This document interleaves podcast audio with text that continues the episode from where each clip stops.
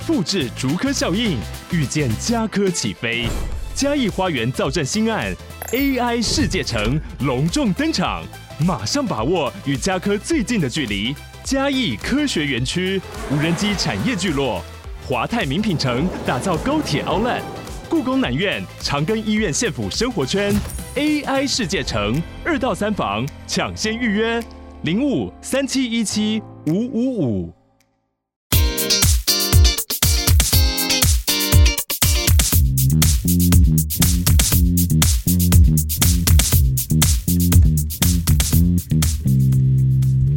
嗨，大家好，大家好，欢迎来到今天的思维杠杆。我是米克，我是 Michael。我们今天话不多说，直接切入主题，直接开始。好，我们要鼓励大家不要创业。为什么呢？没有这个这个话，我要讲到这个比较前面一点。为什么说会鼓励大家不要创业呢？因为其实。创业其实是很多人在呃职涯发展中一个会很多人会想要去做的一个选择，算是一个呃一个梦想吗？还是一个里程碑？就是因为一定要创业啊，没错。为什么呢？因为以富比士排行榜来看的话，上榜上的富豪其实投资的人占非常非常少数。对，但开公司的人几乎就是霸榜，几乎都是，几乎都是对开公司做企业的人。这是一种迷失嘛？就是你要赚大钱，你要发大财，一定要创业。呃，应该是说。应该是说，你要赚大钱、发大财的方法有很多，但创业绝对是其中一个很怎么说呢？有机会可以帮助你达到这种状态的方式啊。对，可是它可能不是成功率最高的一种。对，因为创业的成功率大家本来就知道很低嘛。对，因为你现在开一百间公司，明年的今天还活着的只剩五间，再过四年剩活着的人只剩一间。对，所以这个其实是一个九十九死一生的游戏嘛。嗯。那为什么会跟大家说不要创业？嗯、有一个很重要的原因，因为我之前都会跟别人开玩笑说，如果你很讨很讨厌一个人的话，你不要去骂他，为什么？鼓励他创业啊，没错。因为如果人前留一线，日后好相见嘛。所以如果你很很讨厌这个人的话，你不要去骂他，对不对？你只要去创业，他只要公司开的第一天，他就开始准备受苦了，他就会很痛苦。我觉得这个就是呃，创业跟修车子其实有很大的差别。修车子，修车子是这样，修车子是我这个零件坏掉了，我把这个零件修好就好了。对，所以我单独了解每一个零件，就基本上我就可以了解整台车子的状况啊，对吧？是。可是创业不是说你的，比如说产品出问题，你把产品修好，你整间公司就一定会好起来。行销出问题，把行销的事情处理好，就一定可以。它的。呃，原因最后让他成功的原因太复杂了，他没有办法说、哦、啊，这个东西变好了就一定会怎么样。哦、就像是股票市场一样，你不能说啊，我只看 EPS，或是我只看 ROE，嗯，或是我只看呃一些公司基本面的某一个东西，然后就可以确定股价的涨跌。对，它的原因绝对不是这么的单一的，嗯，就是因为发生了 A 就一定会产生 B，没有一定的，没有一定，是一连串的。啊，没错，嗯，它的因果关系是比想象中还要更复杂的。啊。可是，因为其实我觉得人的大脑很容易过度简化每一个概念，嗯，那你就会想说啊，创业可是其实你就是要把某一件事情搞定了之后，然后就 OK 了，嗯，呃，我们在回顾所有的成功企业的时候，会发现一件事情，就是。不是都会有有有那种什么什么某某杂志啊，会写那种文章说啊，某某成功企业成功的原因就是以下这五点，嗯，就是事后然后去归纳出来的嘛。对。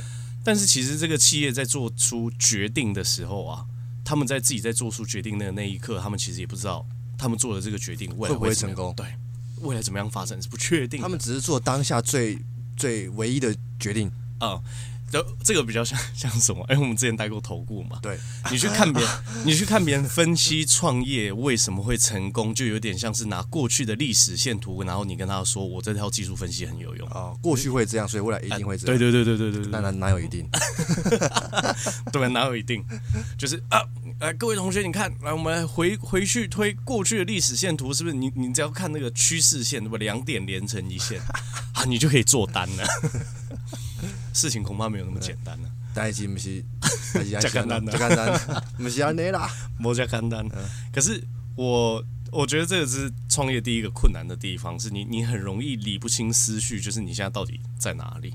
啊，而且我觉得创业是一个需要投入大量资源的一个活动，我可以把它称之为活动。活动，活动意思就是说，你要做这件事情，你需要去啊招揽一堆事情，你可能要找钱，你要找资源，你可能要拥有更多的人脉，对，甚至你要去开发出更好的商品，嗯，或者是说你在金流、物流、资讯流上面的整合是不是更完整啊？这些其实都是一个创业者要去思考的，就是烧钱又烧脑，嗯啊，烧钱又烧脑，那会不会烧人脉？烧人脉要看做什么生意吧。按理来说，好的生意不应该是会烧到人脉的。哦，而且我觉得好的生意应该是可以跟大绝大多数应该都是会跟陌生人做了。嗯。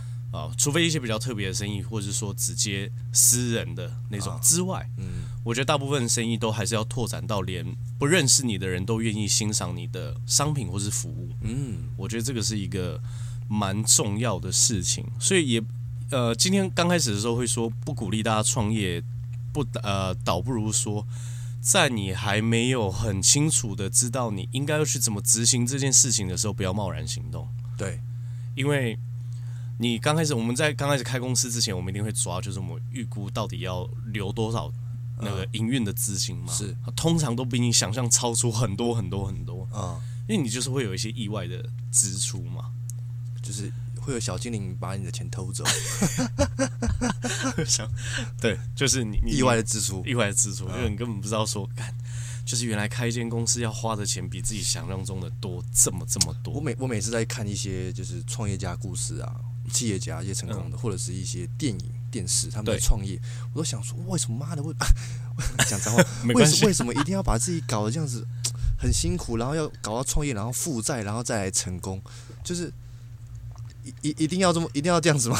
啊，你说故为什事么大家一定要创业，然后然后一定要负债，然后不一定可以翻身，然后结果后来真的翻身，然后大家就会有一个这种这种感觉，就是啊，就是一定要这样才是创业。哦，我我我觉得应该不是说每个人都想要呈现这样子的的故事，啊，只是会被拿出来放在，比如说呃自媒体或是大众传媒上面这些故事，一定要有起承转合这种精彩的成分。哦一帆风顺的人没什么好采访的啊、真的吗？一帆风顺有什么好采呃，访的？我我就我就不小心创业，然后就就就成功了，就不好玩那不好玩。啊因为你没有遇到挑战，你没有遇到困难，这种故事真是一点可看性都没有。啊，有道理。对啊，就是啊，我爸我爸爸很很有钱，好，那所以呢，我就进去了一间投资银行当副总啊，没有什么原因，就是我爸爸很有钱，就市场上就是有这样子的人啊，有是有这种人，这种人没什么好采访。也没什么好采访，也没什么好听的嘛。哦就是你你你要归结一下你成功的原因好不好？我我温温北就后牙，可是大部分人是不是一定都走过这一段？就是哇，创业之后，然后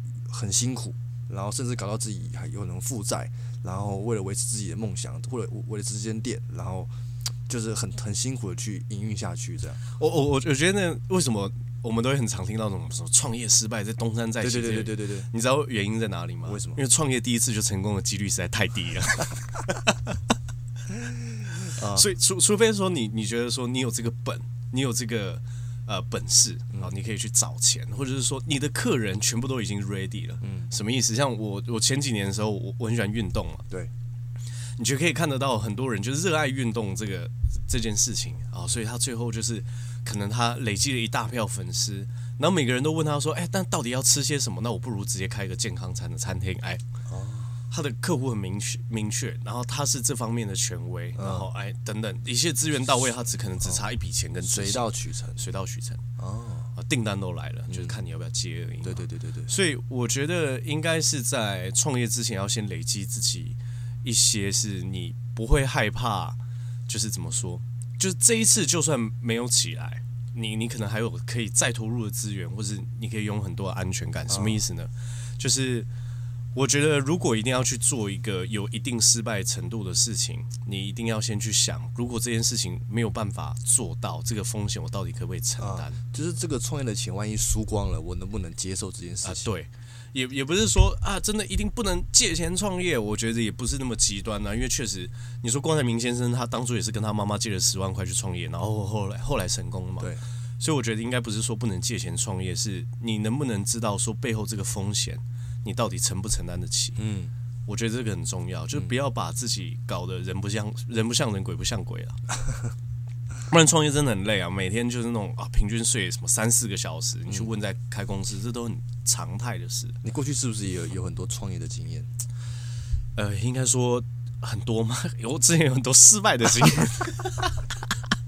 分分享一下那个过程是怎么样的，铭心刻苦是吗？是可以这样说吗？可以，可以，可以这样说。所以，也应该是，我印象最深刻一次，也是我觉得给我带来比较大打击一次，是我之前有在信义区那边开餐厅，嗯、我就觉得说啊，第一件事情是。我是门外汉啊！哎，对，你是开什么餐厅？我忘记，就是吃那种比较健康，对对，健康的饮食的那种餐厅。就是第一个是我是门外汉，然后所以我觉得说刚开始选择领域的时候很重要，因为你是门外汉的时候，你一定要找一个真的足够专业的人嘛。对。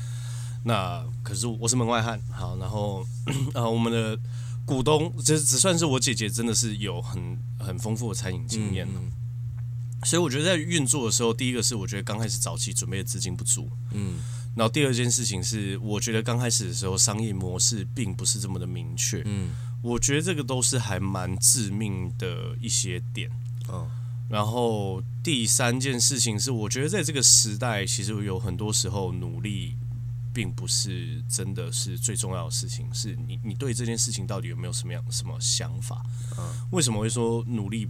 不是努力很重要啦，但是我会说它不是最重要的事情。是我觉得宁可工作的呃聪明一点，也不要工作那么辛苦。嗯、你在刚开始的时候，如果有布局好所有事情的话，你就会觉得说，让你觉得有意外的事情不会感到那么多。嗯哦、嗯，因为如果你你在规划的时候，就像有点像是我们去旅旅游的时候，嗯、如果你自由行，什么行程都没有排，嗯、那你就会知道你这趟行程里面会产生蛮多惊喜。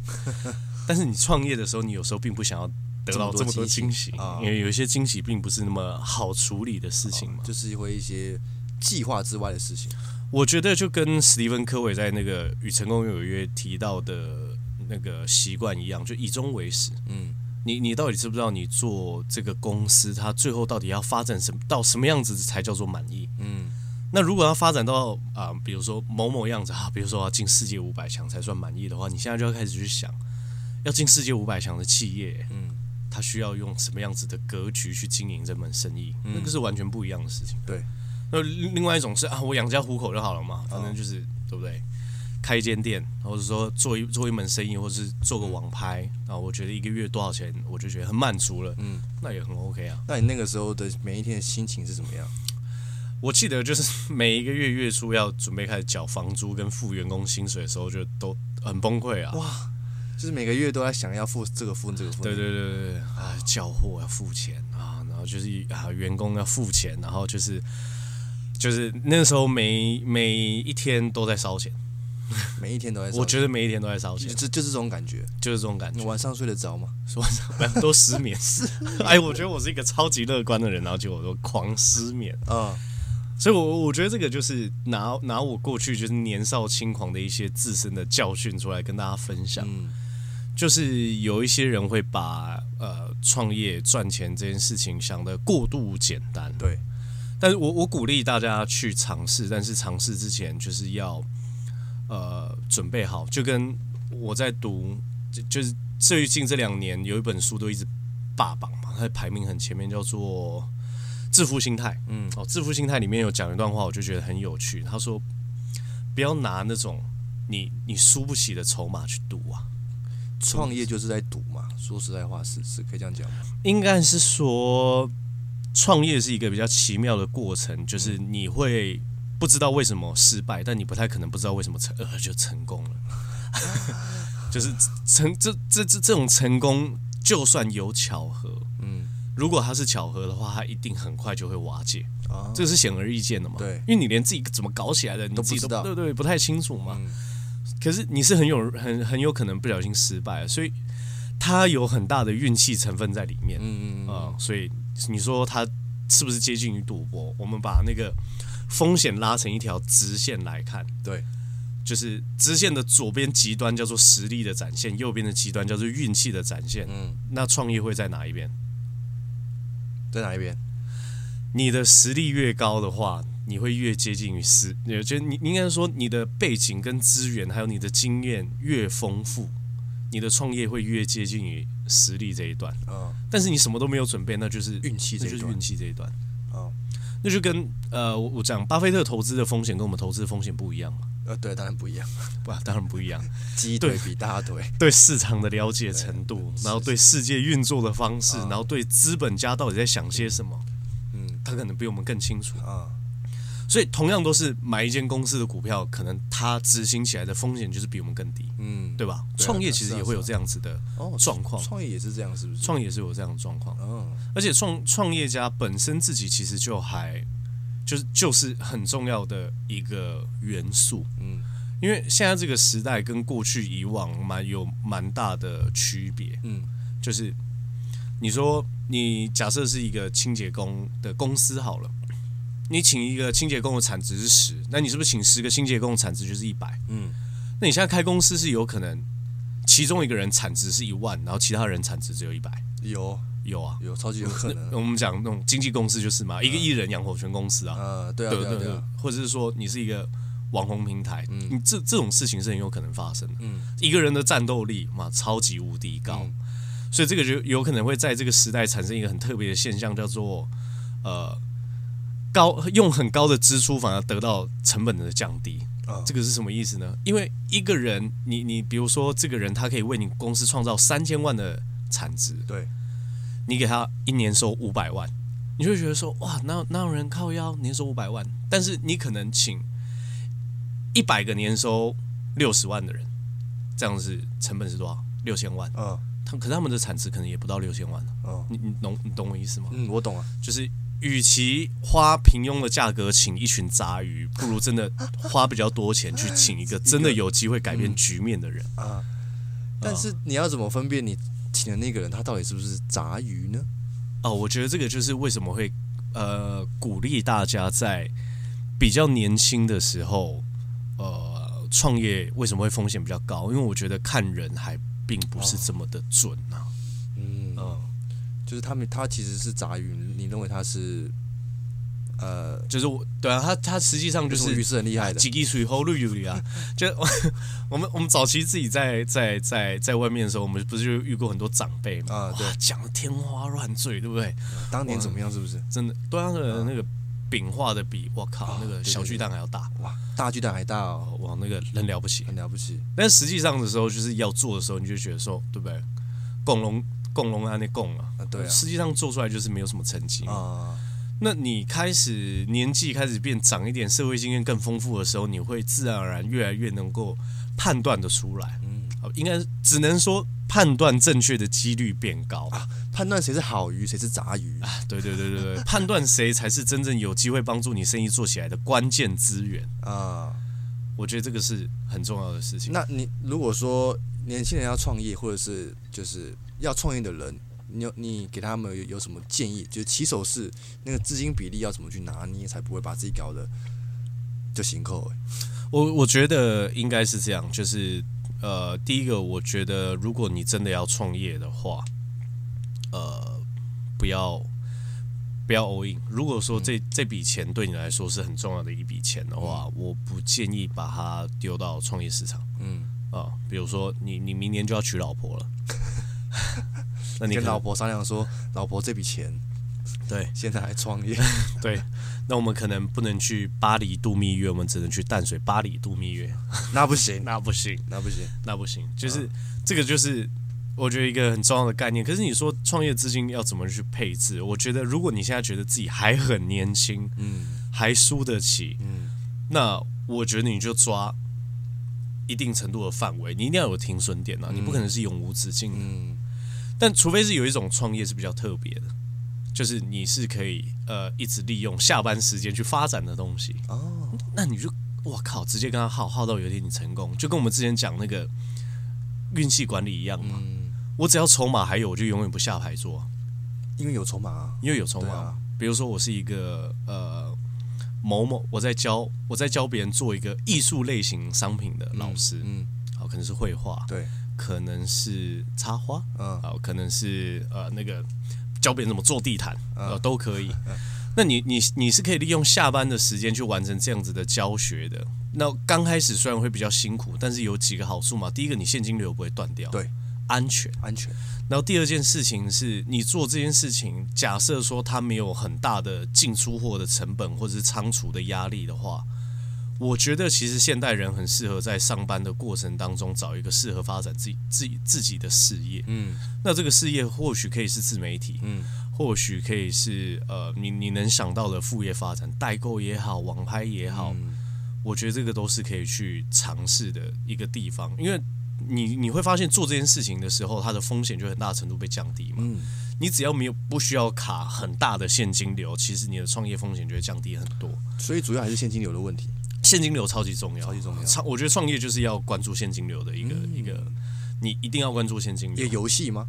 呃，对，他就 在这个过程当中，你就是要盯紧现金流啊。可是你看哦，比如说我今天租了一间呃店面，然后这这间店面的房租是六万，嗯，哇，你就在想，因为我们通常都会抓嘛，一间店的店租是六万的话，它的月营收至少要六十万以上，这间店才可能有活下来嘛。那这个就是。因为你有店租的成本，你才会需要把营业额抓到那么高。那如果我自己在家就可以把这些商品全部都出完的话，你说我一个月营业额真的会有很大的压力吗？不会，不会，还好嘛。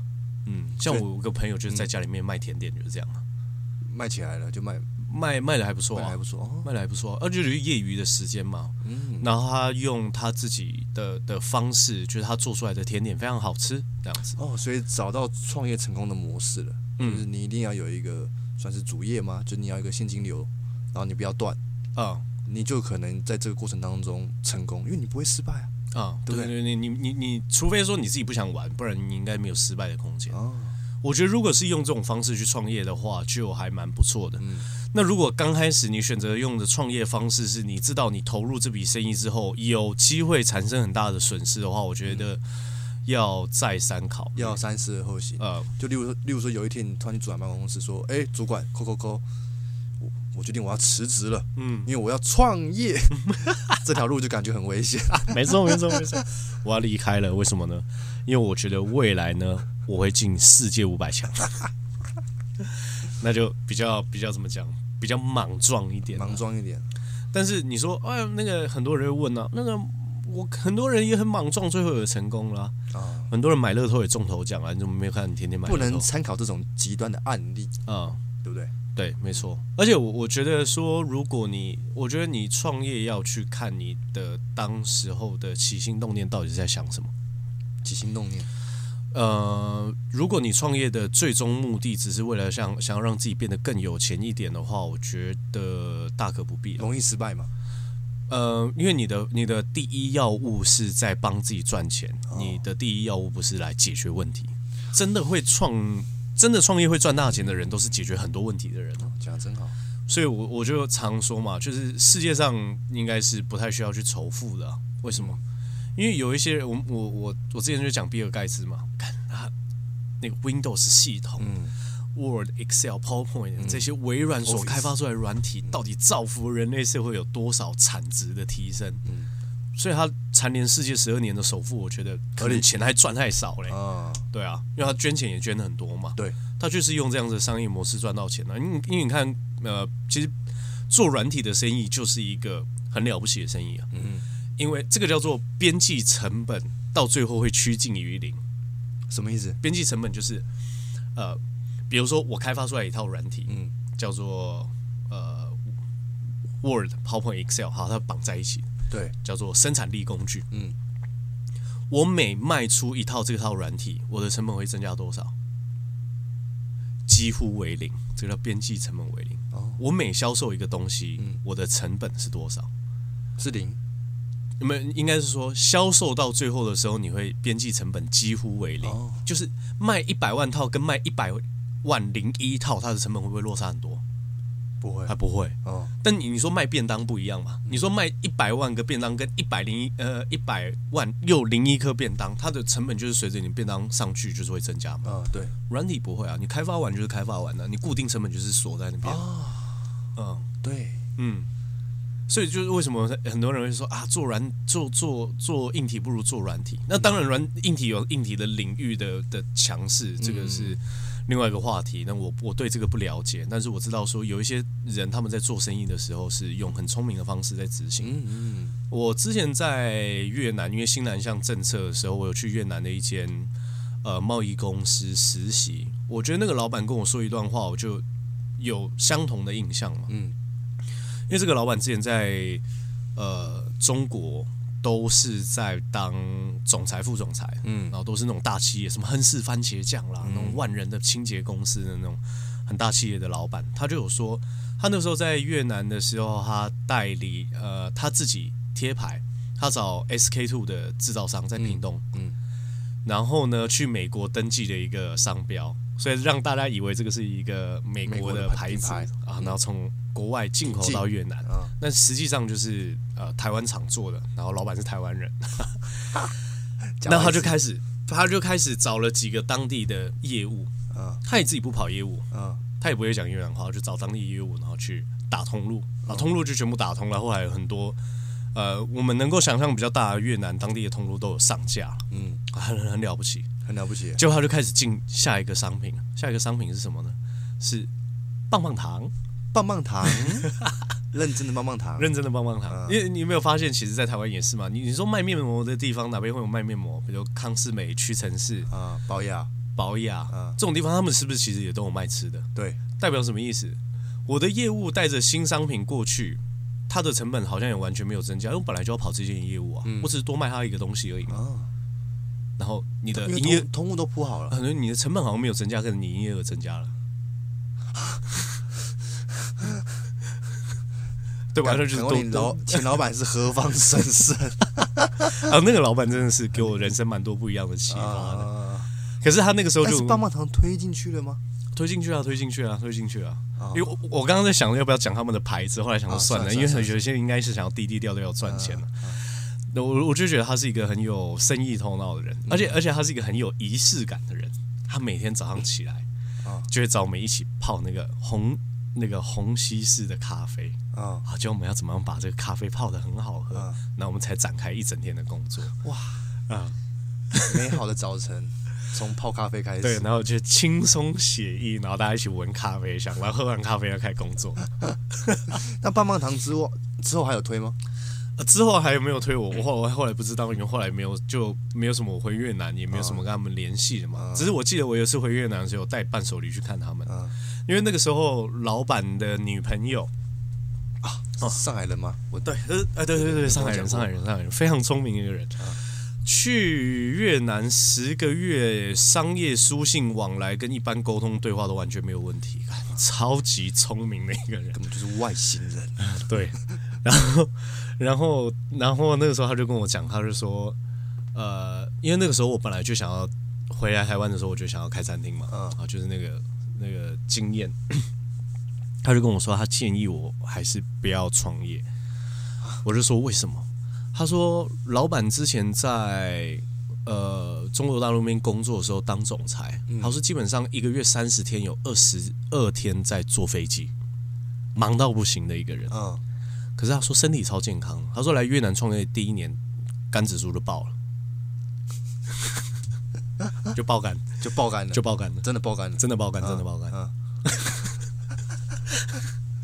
然后老板就有开跟我们开玩笑嘛，他说创业第一年的营收，每一个月的营收，月营收比他在中国大陆领的薪水还要低，是营收不是净利，营收，营收，营收比他领的薪水还要低。嗯嗯。然后说他想要创业的原因就是觉得说，呃，这辈子什么职位都干过，就是没有干过老板。然后就提了两千万就到越南创业。这个理由是可以的。这个应应该是怎么说？他都已经在这么大的生意场里面征战无数次经验了。哦、我觉得他已经知道，就是我觉得他已经是一个熟悉对熟悉市场生态的人。他绝对可以判断谁是杂鱼，而且就是。他每一次看到我，我猜就算他他连现在看到我，他还是会跟我说我书念太少。他是一个超喜欢阅读的人啊，真的假的？到底想怎样？他那时候就叫我看什么，而且他他叫我看的都是那种很经典的那种什么理论，嗯啊，战略管理啊，经济学啊，硬的那一种，对啊，仓储管理啊，他说就那都是说你真的要去看这些书，你看过了吗？呃，战略管理这种系列的我有看，可是那种什么仓储管理那些真的有有有帮助吗？看那些就是比较生硬的那些理论，我觉得真的会有一些帮助。可是我觉得阅读这些书难的地方是，如果没有人在过程当中给你一些引导跟提点的话，你要自己看懂，需要花多一点时间，就这样子而已。就这样子，因为你你需要去经验，就是书上讲的这些理论跟我现实我要怎么样套用进去。你因为你没有经验，你很难直觉性的反应，很难 get 到。对对对对对，你就像是老师解释解释完一个数学公式，如果没有给你算几题范例的话，你会很难理解。似懂非懂啊，对对对，我好像 get 到了，可是又好像没有 get 到，朦胧的对对对对对对对对对对对对对啊！所以所以才会说，就是如果你在面临这样子阶段的话，创业是确实比较辛苦的啊。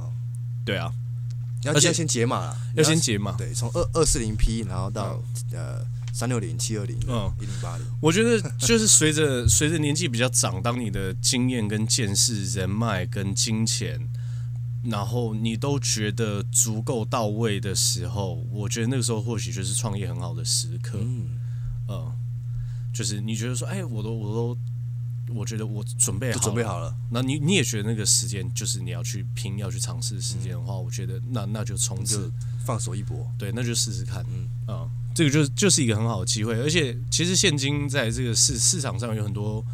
呃，创业的方式，它的风险也正在逐渐降低嘛，降低嘛。比如说，我们讲群众募资啊，这种，嗯、就是你不一定要走那种会让你有机会蒙受大量损失，可是实际上就算做成功了，效益也不高的事情。对，啊、呃，有很多生意都是这样子。像我，我为什么后来我就觉得，呃，开餐厅如果没有开到连锁的话，其实你真的要赚到大钱，并没有想象中那么简单呢、啊。嗯啊。呃因为它的它的天花板就是有一个很明显的嗯天花板在，所以如果你没有办法开到连锁，或者是呃你们有一些更新创的 idea，或者是你不是在网络上做生意的话，你其实要营业额要去增长，它有一个蛮明显的天花板存在。嗯，对啊，就不容易，就不容易。嗯，那我们聊到刚刚就是讲说。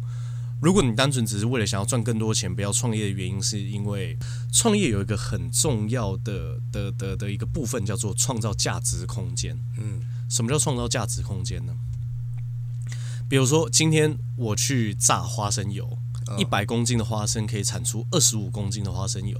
嗯，那你就说，哎，什么叫做价值空间？就是我研发了一个新技术，可以把二十五公斤，呃，一百公斤原本只能萃取二十五公斤的花生油。我可以榨到四十公斤，嗯，啊，了不起，了不起！我多榨十五公斤出来，啊。嗯、那怎么办呢？五公斤分给消费者，那消费者想说，同样的价格，我可以多买到五公斤花生油，划算，划算。五公斤分给分销商，帮你卖东西的人，他也可以赚到更多了嘛。五、嗯、公斤分给你自己，花生油红利耶，你。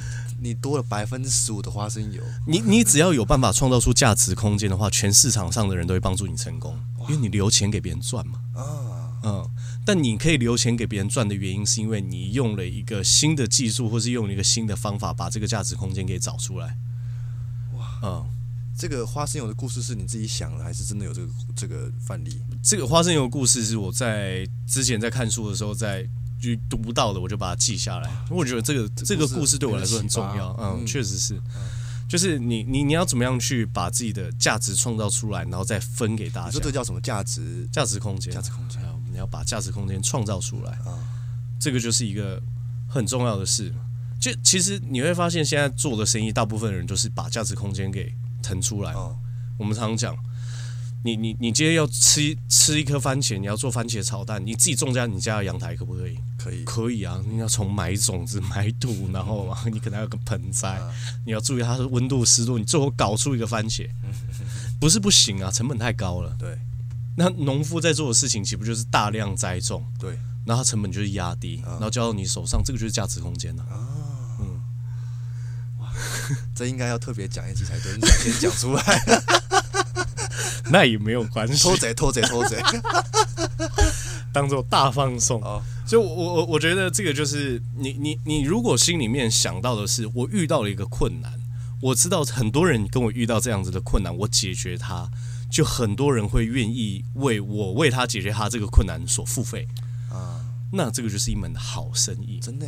那如果你你今天做生意是因为啊，我跟你做生意是因为我要赚你的钱，那那种通常就是你往前的方向。跑的人，通常最后赚不到钱的人反而是大多数。嗯啊、呃，你要想我要怎么样去服务给别人，然后去给别人为别人创造更大价值，嗯，那整个市场就会变得不一样。我想到一个问题啊，你那时候在，因为你你你是经历过创业失败嘛？嗯，失败那一刻，对，到你重新站起来，哦，这个过程是怎么样的经历的？因为我相信有很多人，很多人一定也是现在可能面临创业失败，对，有可能一蹶不振哦。嗯，啊，确实是。对，那要怎么去给他们建议？我觉得第一点，我我应该说，我那时候想通了很多事情了。就是第一点，过去的失败不能定义未来我的所有人生。嗯，所以我觉得只要想清楚这件事情的时候，你会知道说，失败是正常的事情，成功才是那个万花丛中对一点绿、嗯、啊。所以就是。它是一个少数发生的事件，所以你我就开始调试自己心态，面对失败很正正常，只是我要把它看成失败还是没有成功。哦，心态对对吗？因为因为如果说呃，这个就是我我哎，我前阵到底看了什么书？他就我觉得他真的写的超好。他说有一些人会把失败这个名词，呃，这个呃失败这个形容词，嗯，呃，原本是形容一件事情，然后拿来形形容自己。自己对啊，从我做了一件失败的事情，变成我是一个失败的人，我觉得大可不必这样。嗯、就是面对一次这个失败的时候，第一个是是你到底有没有在这一次的经验里面得到成长？对。然后我还会问自己一件事，就是呃，我经历这样子的人生历程，这个世界、这个宇宙到底是希望我学习到什么样的课题？哦。然后我觉得我从这两个想法当中，我觉得我释怀很多。嗯。然后。其实那个时候，我觉得我自己还蛮负面的，因为我会觉得说啊，其实我就是一个正常人、普通人，我是一个没有机会的人。那时候我会这样想，我就是一个凡人呐。对啊，我我也我也努力了很多，我也想了我所有该想的办法了，可是我就是还没有办法达到我理想中的状态。对，那你一定会有这样的负面的嘛？嗯。可是后来我是在。真的是第一个是透过阅读，然后第二个是透过休息，嗯，因为我觉得经历一个比较大的事件的时候，要允许自己是一个可以休息的人。嗯，我之前是一个，我觉得我连休息都会感觉到很大的内疚感、罪恶感、罪恶感。嗯，你就觉得说啊，就是当你每每一天停下来的时候，都还有很认人很认真的奔跑，对不对？我是一个不能休息的人，真的。后来你会发现说，为什么为什么自己不能休息？你累了就是要休息啊。嗯。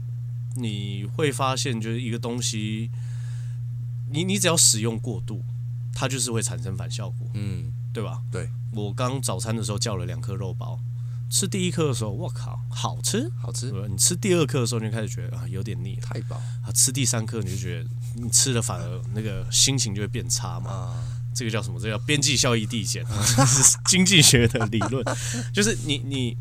你你以为你每做一件事情，你的成就跟满足感都一定会上升？那、嗯、不尽然哦。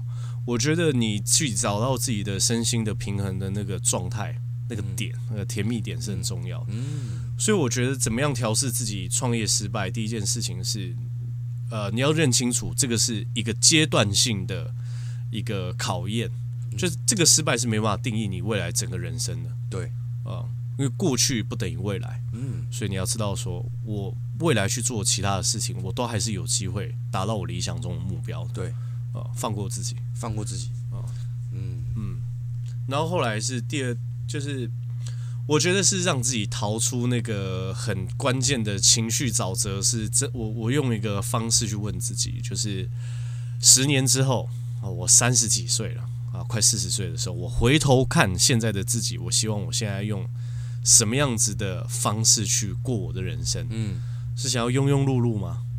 还是还是想要每一天就坐在家里面怨天尤人？嗯，他抱怨这个不好，那个不好，就不会。我是我是希望现我一我能够想象未来的我，一定是希望此刻现在的我是一个很勇敢去尝试各种不同的机会空间，然后是很努力的。嗯。就是如果说你未来知道说，哎，我我在未来一定是可以过一个很好日子的时候，你会发现，你大可以从现在就开始过很好的日子啊。什么意思？因为我觉得拼搏也是一个理想生活的一部分。对，就是就跟 Michael 刚刚讲，为什么有些创业家的故事感觉都一定要从低谷里面爬出来？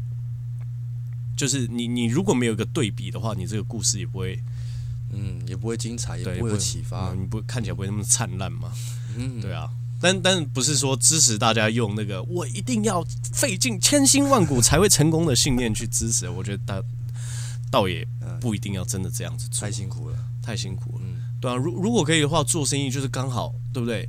啊，人脉到位，资源到位的话，然后我们一起就是做个顺风是不是生意，那当然是何乐而不为嘛。然后随着时间就成功了，那不是很棒吗？那那不是很棒吗？对啊，也是很棒。然后遇到问题解决问题嘛，那一样是很美好啊。对啊，对啊，你就不一定说啊，一定要披荆斩棘哇，然后啊，一定要去上山下海，对不对？大雨中吃便当，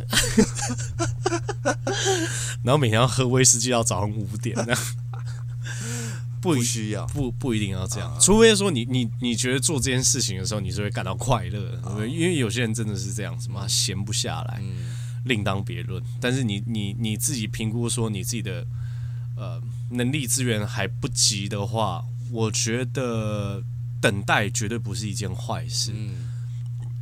我我姐姐之前有个男朋友很喜欢冲浪啊，然后我就从他们去冲浪之中得到一个呃启发。真正会冲浪的人呢、啊，他们其实不太会担心，就是错过哪一个浪没有冲到，因为永远有下一个浪，因为永远有下一个浪。你你你真的就是就跟巴菲特的那个棒球理论一样啊，球进好球带我才打击。嗯，因为棒球跟投资，包含做生意也一样。对，你这次不挥棒，你也不会被三振。对。你你对吗？你就是啊，一好球、两好球、三好球，你就十好球，你也不会被三振？你顶多就是老个几岁。嗯，就是等到你真的有足够把握的事情，然后再全心全意投入。我觉得第一个是你心情也会舒坦很多。嗯，第二件事情就是你你自己也会觉得说，我觉得最重要为什么是信心？因为当你自己都觉得说我做这件事情很抖的时候，我觉得这件事情是进进行不下去的。对，嗯嗯。哇哇，今天聊了很多，那我们今天就聊到这边。好，好，那我们今天先这样，大家拜拜。拜拜。